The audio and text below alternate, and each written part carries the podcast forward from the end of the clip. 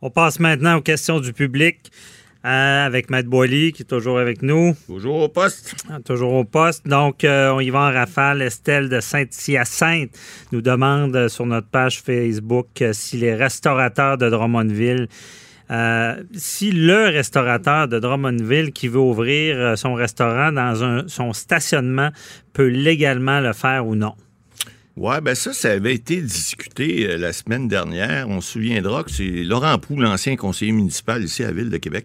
C'est ouvert, lui, un restaurant, semble-t-il, à Drummondville. Et puis là, ben, il avait dit, écoutez, là, moi, euh, les règles sont pas claires encore. On parle de distance sociale à l'extérieur, dans un stationnement. Euh, Est-ce que ça vient contrevenir au décret? D'après moi, je pense qu'il était étudiant en droit, je sais pas s'il est rendu avocat, possiblement, là, mais il a dû faire comme moi, il a dû lire le décret, ce monsieur-là. Ouais. Et là, je vous, je vous rassure tout de suite, parce qu'il a annoncé cette semaine, il y avait un autre restaurateur à Québec, euh, l'Inox, je pense, sur Grande Allée, qui avait annoncé la même chose, qui disait, ben moi, là, je vais faire quelque chose dehors dans le stationnement, je vais m'organiser.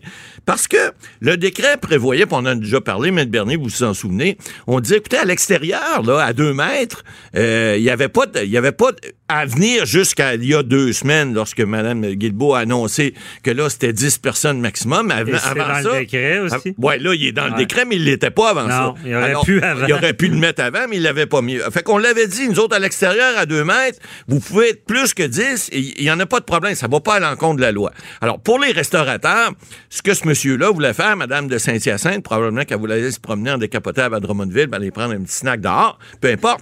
Mais ce qu'elle elle aurait peut-être pu le faire si on installe des tables à deux mètres et oubliez pas, les rassemblements, c'est toujours 10 personnes et moins, trois familles, pas plus. Donc, si ça avait été fait dans ce cadre-là, ben moi, j'aurais pris le dossier s'il y avait une plainte de portée parce que, effectivement, je pense qu'il pourrait respecter parce que c'est pas à l'intérieur, c'est à l'extérieur, on le répète.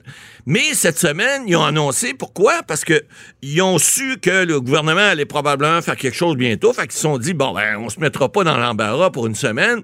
On va attendre de voir ce qui Hey. se passe. Et là, on apprend jeudi cette semaine, euh, dans le journal de Montréal, le journal de Québec, Mme Lajoie, qui est une, qui doit avoir des bons contacts, que le gouvernement annoncerait probablement en début de semaine prochaine une réouverture des restaurants et terrasses, mais peut-être pas à Montréal, peut-être un petit peu plus tard à Montréal, mais dans les régions un peu partout, sauf la grande région métropolitaine, on a annoncé que là, on pourrait avoir une réouverture. Une Alors- chance pour eux.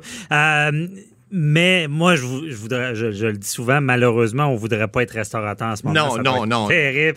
Moi, quand j'ai vu l'appel de la- l'inox à Québec qui, disait Ouais. non, moi je vais ouvrir pareil, je suis plus Ah oui, capable. allez, je le comprends, mais j'aurais pas voulu voir ça, ok, dans le sens que Ben, tu défies le- les autorités sanitaires. Oui. C'est des amendes de 6 000 jusqu'à 6 000 Ouais, c'est pas juste l'amende. récidives le lendemain, c'est le double. Exact. Euh, et est-ce que la police aurait laissé faire? Je pense pas. Ben, parce que moi, être la direction sanitaire, j'ai hey, c'est un, affront, là, je veux dire. une question de pandémie. Puis là, on parle tout le temps, dans- de- depuis le début, nous autres, là, depuis trois mois ou presque, faudrait pas qu'on utilise la loi, ces mesures d'urgence, pour faire entrer le monde en dedans qui veulent pas respecter les lois. Alors, Ah, ça, les autorités sanitaires n'auraient pas eu le choix d'intervenir. Ben oui. Hey, en plus, c'est pas le, le- le petit resto qui ouvre non, en non. catimini sans le dire à personne puis qu'il y a- y des gens qui y vont. C'était des médias. Ben oui. J'ouvre puis je me fous des directives Exact. sanitaires. Hey, C'était ça. dangereux. Heureusement, euh, il y a des- un plan de réouverture. Parce puis là, le plan, voulu voir ça. le plan de réouverture euh, qu'on pense qu'il va être adopté, là, ben, il va y avoir des mesures sanitaires, encore une fois, à deux mètres. On va encore respecter le 10 personnes maximum, trois familles. Bon, avec, euh, là, on parle que les serveurs vont peut-être porter un masque, c'est de valeur. On verra pas le, le sourire de certains serveurs-serveuses, mais Ouais. c'est la pandémie qui oblige ça. Ben. J'ai vu un article, le, charme va.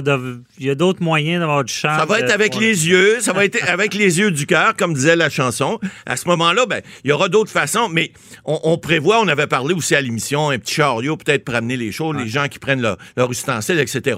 Donc, il va y avoir des mesures de prise, et le lavage des mains, évidemment, ça, ça va rester. Mais oubliez pas, on l'a dit tout le temps, ces mesures-là vont rester en place. Oui, mais comment? Vous avez des clients, M. Boily, Oui. en, en restauration. Comment. Tu sais, c'était déjà difficile avant. Ça sera pas facile. Euh, comment à la moitié et moins de, de ta capacité, tu réussis. Ça va être top. Ça va être de la survie seulement. Ah, là. je pense que ça va être très difficile. Il n'y aura pas de grand profit là. L'été va les aider avec les terrasses, surtout Ouais, qu'on parle à Québec, même à Montréal, d'agrandir les, les rues, les trottoirs, leur permettre de mettre plus de tables, de chaises, etc., pour garder cette distanciation-là. Mais euh, ça fera pas imprimer de l'argent, là, ça. Là. Ça va peut-être aider à, à mettre un petit baume un peu sur ces revenus-là, à leur donner des revenus supplémentaires. Mais l'été, au Québec, ça dure pas euh, 12 mois, on le sait. Alors, ça va aider peut-être pendant 2-3 mois. L'automne va vite arriver. Puis là, ben, écoutez, on le sait qu'il y en a plusieurs. L'Association des restaurateurs le dit. On parle de 40 à 50% de fermeture. Mais euh, ça peut être, ça, genre- peut, ça peut faire mal. Oui, mais j'en profite, Matt Boily, il y a eu le PCU, il y a Oui. de l'aide partout. Là. Euh, les restaurateurs, ont- ont-tu un, un aide direct, les bars, restaurateurs? Ouais, ben on va en parler dans l'autre chronique, dans l'autre émission. Là, Euh, oui, il y, a des- il y a des choses qui sont possibles, mais euh, c'est pas évident pour eux autres. C'est pas évident. OK. Euh, suivante, il y a Jean-Michel de Lévis qui veut savoir si son fils de 8 ans va finalement pouvoir jouer au baseball dans la Salle Ligue mineure cet été. Bien, bonne nouvelle. Encore une fois, la ministre euh, des Sports, l'ancienne euh, championne olympique, Isabelle Charret, a annoncé cette semaine, jeudi, qu'il y aurait reprise euh, des sports d'équipe.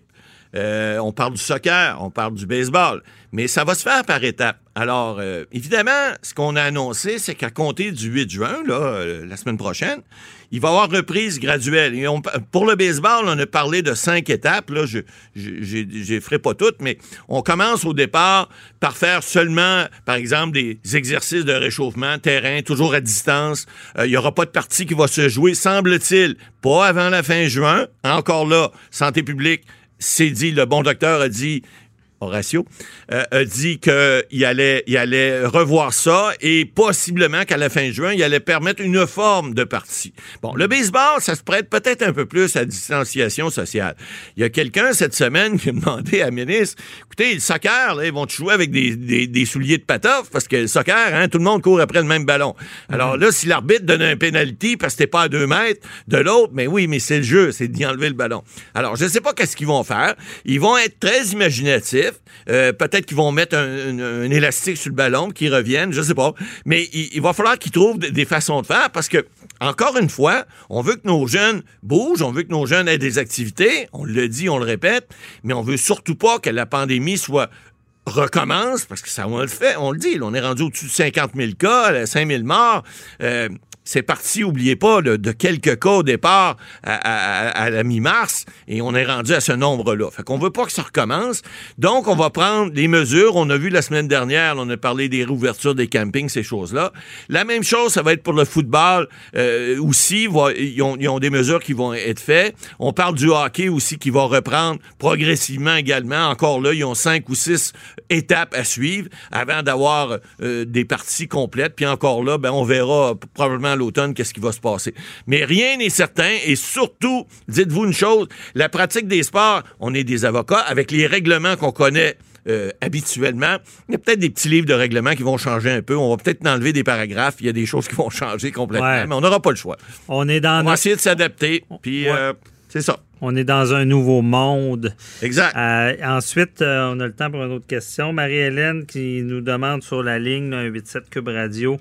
Euh, elle veut savoir si elle peut renoncer à la PCU et être éligible à la subvention salariale que son employeur euh, a reçue du gouvernement fédéral. Ouais, ça, on en a déjà discuté brièvement. Bon, la prestation canadienne d'urgence était là pour ceux qui perdaient leur emploi avec la COVID. On le sait que, bon, plusieurs Canadiens euh, s'en sont prévalus, là, puis euh, euh, c'est 2000 dollars par mois. Vous ne devez pas avoir reçu plus. Au début, c'était zéro. Et ne pas avoir travaillé deux premières semaines en mars par la raison de la COVID ou autrement, si vous revenez de voyage. Après ça, on a, on a modifié, on a dit, bon, ben là, écoutez, si vous gagnez, parce qu'il y a eu du chiolage, évidemment, il y a toujours des ajustements qui se font. Alors, si vous gagnez 1000 dollars et moins par mois, ben vous avez droit à cette prestation-là. Or, là, ce que cette dame nous demande, ben si, parce que si son employeur a droit à la subvention salariale, c'est 75% de son salaire. Vous savez, c'est pas tout le monde qui gagne euh, moins de 500 dollars par semaine, donc qui fait 2000 dollars par mois. Il y en a qui ont des salaires qui sont plus élevés. Alors, madame nous donne pas son salaire. Mais si c'est le cas, oui, effectivement, elle peut effectivement renoncer à sa PCU. Vous savez, la PCU, c'est à tous les mois. Vous devez faire une demande pour dire de, la, mi du mois jusqu'à l'autre mi bon, de la mi-mars à mi-avril, mi-avril à mi-mai. Si vous n'avez pas eu de revenus ou, vos revenus sont moins que 1000 dollars, vous aviez gagné au moins 5000 l'an dernier et que vous avez perdu votre emploi à cause de la COVID, vous êtes éligible. Or, si vous évidemment, vous retournez au travail. Bon, mais ben là, je vous, mentionne que si vous retournez au travail, ben peut-être juste y aller après la mi-juin pour pas couper votre 2000 que vous venez, vous allez recevoir jusqu'à mi-juin. Puis là, vous avez plus droit à la PCU votre employeur a droit à la subvention salariale de 75% de votre salaire. C'est intéressant pour un employeur. Si, évidemment, il vous redonne votre emploi, parce que là, vous n'allez pas vous asseoir au bureau à rien faire s'il ne vous redonne pas votre emploi. Mais, je, veux, savoir, c'est, advenant quelqu'un, euh, bon, n'a ben, pas le choix, elle retourne. C'est peut-être le cas de cette dame-là. Euh, il y a moyen de le déclarer, puis j'imagine on y va au prorata du mois. Euh, ben, il faut pas qu'elle ait gagné plus que 1000 dollars, ça c'est clair. Et moi, je pense que les deux subventions ne se survolent pas. Si elle peut pas avoir une et l'autre, elle peut ni de prorata. Je pense que si elle recommence à travailler, elle devra le faire après qu'elle sa PCU va s'appliquer, donc jusqu'au 14. Mais si elle applique, puis euh, mettons c'était les, 6, puis là elle applique, puis 10 jours après elle a une job, elle retourne. J'imagine qu'il y a moyen de déclarer ça. Non, je ne penserais pas. Moi, je pense que la subvention est là pour remplacer le manque à gagner, un peu comme le chômage, même principe. Si tu as un revenu de plus de 1000 dollars dans le mois, tu peux pas, puis tu peux pas cumuler deux subventions. Tu peux pas avoir le, chômage et le PCU. C'est Non, non, non, ça, je comprends. Non, mais donc, c'est le même principe. Si ton employeur te demande de rentrer ta journée, puis ça donne, tu as fait ta demande au début du mois de PCU, je trouve ça bizarre qu'il n'y ait pas de système. Ben... comme quelqu'un euh, que je connais me disait, ben la personne appliquait à la fin de la période de PCU pour éviter ce genre de problématique-là, dans le sens que ça a recommencé à travailler. en tout cas, et moi, je pense que non. Maintenant, il y aura peut-être des ajustements de fait. Mais dans tous les cas, moi, je pense que si ça arrive, cette dame-là, euh, c'est tout le temps mieux de le déclarer. tout à fait, parce que sinon... sinon, c'est des infractions criminelles. Oui, les pénalités sont bien importantes. Fait que faites bien attention. Merci, Matt Boily. Merci à nos auditeurs. C'est tout pour nous pour cette émission. On se retrouve euh, demain. Merci. Bye-bye.